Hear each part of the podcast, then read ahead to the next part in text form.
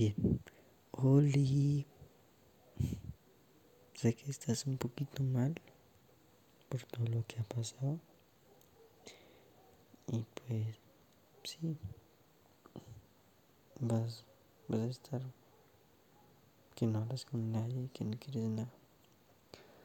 Pero no importa, te voy a leer este cuento. Ya sea si lo quieres escuchar hoy, mañana, pasado mañana, en un año, en diez, no sé, cuando quieras escucharlo. ¿Vale? Dice así. ¿Y si no fuéramos felices y se hartaron de perdices? Así se llama el cuento. Dice, eras una vez el final de un cuento de hadas. Todo había acabado felizmente y el príncipe y la princesa habían llegado a casarse tras muchas aventuras y vivieron felices y comieron perdices. Pero al día siguiente el príncipe tenía un fuerte dolor de cabeza y no le apetecía comer perdiz. Salió a pasear por los jardines mientras la princesa devoraba una perdiz tras otra. Tantas comió que al llegar la noche sufría una gran indigestión. Esa noche el príncipe protestaba, pues no se sentía feliz. Vaya berría de cuento, no me siento para nada bien. Si no eres feliz, es porque no has comido perdiz. Y al día siguiente ambos solo comieron perdices, pero el mal humor del príncipe no se desapareció y la indigestión de la, princesa empeoró. Vaya birria de cuentos, dijo también la princesa. El tercer día era evidente que ninguno de los dos era feliz. ¿Cómo puede irnos tan mal? ¿Acaso no fue todo perfecto durante el cuento? Es verdad, lo tenemos todo y hasta nos hemos casado. ¿Qué más necesitamos para ser felices? Ninguno de los dos tenía ni idea, pues se habían preparado para vivir una vida de cuento, pero al terminar el cuento no sabían por dónde seguir. Decididos a reclamar una felicidad a la que tenían derecho, fueron a quejarse al escritor del cuento. Queremos otro final. Este es el mejor que tengo. No me sé ninguno mejor. Y tras muchas discusiones, lo único que consiguieron fue eliminarla.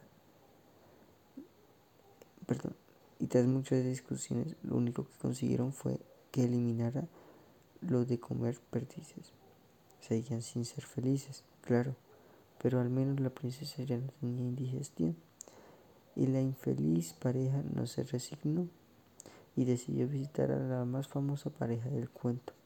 Pero ni Cenicienta, ni la Bella Durmiente, ni, ni siquiera Blancanieves hacían otra cosa que dejar pasar tristemente los días en sus palacios. Ni una sola de aquellas legendarias parejas había sabido cómo continuar el cuento después del día de la boda. Nosotros probamos a, probamos a bailar, bailar y bailar durante días, contó Cenicienta, pero solo conseguimos un dolor de huesos que no se quitaban para nada. Mi príncipe me despertaba cada mañana con un ardiente beso que duraba horas, horas, recordaba a la bella durmiente. Pero aquello llegó a ser tan aburrido que ahora paso días enteros sin dormir para que nadie venga a despertarme. Yo me atraganté con la manzana cien veces y mi príncipe me salvó otras tantas. Y luego nos quedamos mirándonos profundamente, dijo Blancanieves. Ahora tengo alergia a las manzanas y miro a mi, y miro a mi esposo para buscarle nuevos granos y verrugas. Decepcionados, los recién casados fueron a visitar al resto de los personajes de su cuento pero ni el gran hechicero, ni el furioso dragón, ni, ni sus valientes caballeros quisieron hacer nada. Ya cumplimos con todas nuestras obligaciones y ni siquiera tuvimos un final feliz. Y encima, ¿qué queréis que nos hagamos responsables de vuestra felicidad ahora que ha terminado el cuento? Venga ya. la oveja, la joven pareja recurrió finalmente a sus leales súbditos. Tampoco funcionó, porque a pesar de que obedecieron todas y cada una de sus órdenes, los príncipes siempre habían tenido todo tipo de lujos y seguían insatisfechos. Nada tendré, nada, tendré que encargarme de mi felicidad yo misma decidió la princesa precisamente el día en que el príncipe pensó lo mismo. Cada uno se fue por su lado a intentar ser feliz haciendo, que, haciendo aquello que siempre le había gustado. Pero por emocionantes y especiales que fueran todas aquellas cosas, no era lo mismo hacerlas sin tener a su lado a su amor de cuenta. Tras aceptar su fracaso por separado, volvieron a encontrarse en el palacio lleno de penas y desesperanza. Lo hemos intentado todo, dijo el príncipe, cabizbajo. Ya no queda nada más que a quien pedirle que nos haga felices. Estamos atrapados en un penoso final de cuento. Bueno, querido, aún nos queda una cosa por probar, susurró la princesa. Hay alguien que no, que aún no se ha encargado de tu final feliz. ¿Sí? ¿Quién? ¿La bruja? ¿El león? ¿El armario? Cariño, no te vayas del cuento. Me refiero a mí. Aún no me he encargado de hacerte feliz, ni tú tampoco de mí. Era verdad, y no podían y no perdían nada por intentarlo. Aunque hacer feliz al príncipe tenía lo suyo, solía levantarse de mal humor, trabajaba algo menos que poco y era un tipo más bien guarrete. Y tampoco la princesa era perfecta, pues lo menos que se podía decir de ella es que era caprichosa y mandona, bastante cotilla y un poco pesada. Pero a pesar de todo, se querían y se descubrieron que al esforzarse uno por el otro, olvidándose de sí mismo, no necesitaba más que ver asomar la felicidad en el rostro de la persona amada para sentirse plenamente dichoso. Nunca antes había repartido felicidad y hacerlo con su único amor lo llenaba de tanta alegría que era difícil saber quién de los dos era más feliz. Pronto se sintieron tan dichosos repartiéndose felicidad que a pesar del esfuerzo se, que a pesar del esfuerzo que les suponía, no pudieron parar en ellos mismos y comenzaron también a preocuparse por la felicidad de sus súbditos y los demás personajes del cuento. Hasta las legendarias princesas que no habían sabido vivir felices en su final de cuento pudieron recibir su consejo y su ayuda. Así, habiendo descubierto el secreto de los finales felices, hicieron por fin una última visita para llevar a su amigo, el escritor, un regalo muy especial, un nuevo final de cuento. Y el escritor lo tomó y lo agregó a la última página donde desde entonces puede leerse. Y renunciando a su felicidad por, por la del otro, pudieron amarse y ser felices para siempre. Fin. Y bien. Ese fue el cuento. Y no sé, estando leyendo el libro, mi libro bobo, pues encontré una, un apartado que es muy, pues se me hizo interesante. Pero pues, no sé, depende de ti. Si no quieres escucharlo, pues puedes parar ahora. Pero pues si lo quieres escuchar, pues ahí va. Se llama El arte del mañana. Dice, ¿te has preguntado qué pasará contigo mañana? Supongo que sí. Yo me hago esa pregunta todos los días, pero aquí estoy escribiéndolo lo que siento en esta madrugada mientras se desnudan sentimientos. Todos están durmiendo. El insomnio me ganó la guerra y no voy a seguir peleando. Te dedico mis palabras, que como siempre intentan darle sentido a tu realidad.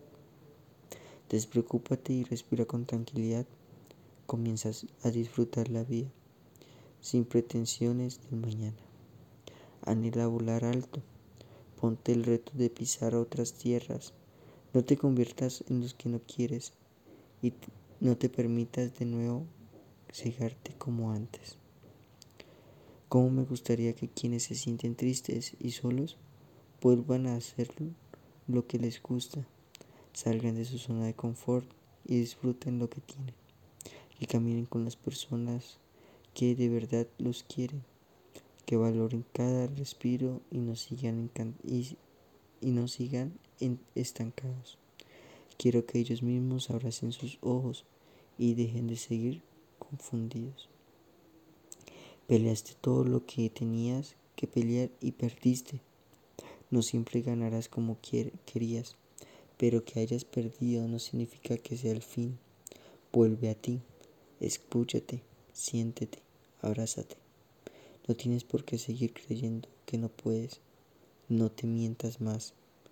Quiero que dejes de pensar en lo imposible. Cada mañana tienes la oportunidad para empezar y no la, y no la estás aprovechando. Solo piensa. Hacerlo está a un solo paso. El miedo no puede ser más grande que tus ganas de salir adelante. Todo terminó siendo bueno. Tener corazón roto no duró para siempre y cada vez estamos más cerca de la meta. La verdadera meta recae en concentrarnos en el camino, en entender la vida como un proceso y no como un premio y conseguir respirar calma en vez de tempestad. Ese era el apartado del libro que te quería leer. Y pues no sé. Había otro, pero verga, se me perdió. Se me perdió. No, se me perdió. Bien, igual. esto. Espero que puedas dormir un poco bien. Que independientemente de lo que te digan las personas, no quiero que creas todas esas cosas malas, porque no es así, no es. Eres maravillosa, madre.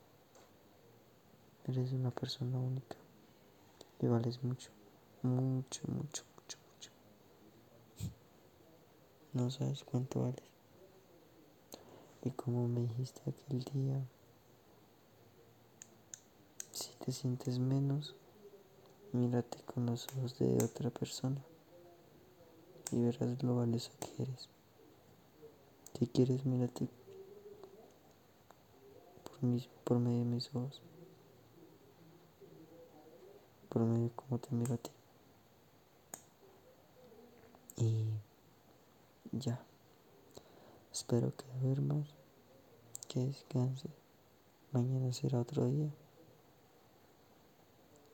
Y te amo.